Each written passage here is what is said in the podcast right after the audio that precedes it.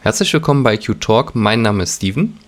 Mein Name ist Lisa und wir melden uns mit einer neuen Folge aus dem Baxter Critical Care Institute. Und in der heutigen Folge spreche ich mit Lisa über verschiedene Dinge, die man während der Nierenersatztherapie noch beachten sollte. Hi Steven, schön, dass du es heute geschafft hast, vorbeizukommen, um meine noch offenen Fragen zu klären. Hi Lisa, ja, sehr gern. Du hast mir ja beim letzten Mal die Zitratantikoagulation während der Dialyse erklärt. Da hattest du gesagt, dass Zitrat hauptsächlich in der Leber metabolisiert wird. Und ich habe mich jetzt gefragt, was wir mit unseren leberinsuffizienten PatientInnen machen. Genau, in dem Zuge wollte ich dir gerne noch ein paar wichtige Dinge über Azidosen und Alkalosen während der Nierenersatztherapie mit auf den Weg geben.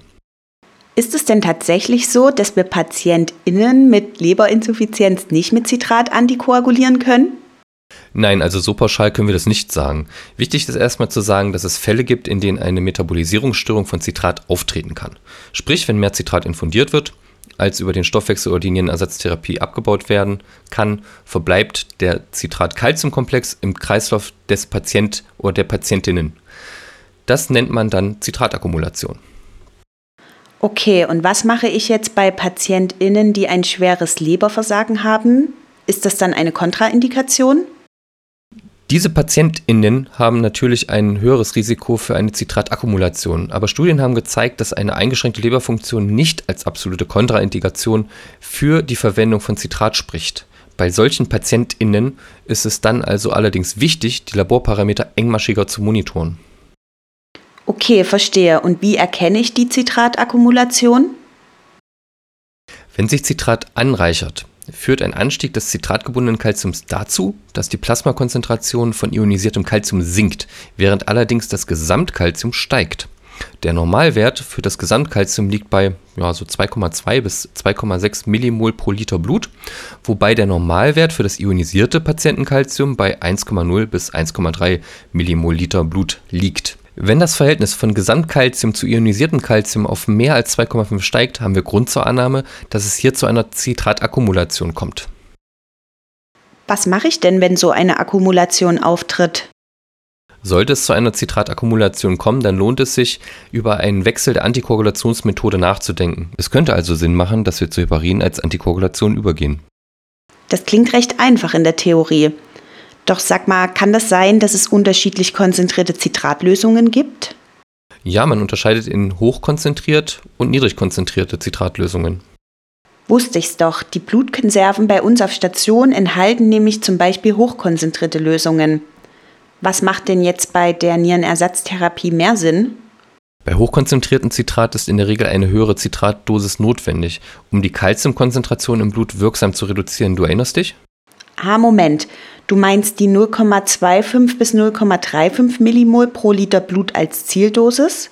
Ja, genau. Bei hochkonzentrierten Zitratlösungen ist dafür eine Zitratdosis von um die 4,0 bis 5,0 Millimol Liter Blut notwendig. Bei niedrig konzentrierten Zitratlösungen rechnet man dagegen mit ungefähr ja, so 3,0 bis 3,5 Millimol Liter Blut. Und woher kommt das? Aufgrund des Vorverdünnungseffekts benötigen wir eine geringe Zitratdosis. Daher wird bei den hochkonzentrierten Zitratlösungen durch den Metabolismus mehr Bicarbonat frei. Also kann man sagen, dass niedrig konzentriertes Zitrat besser für PatientInnen ist.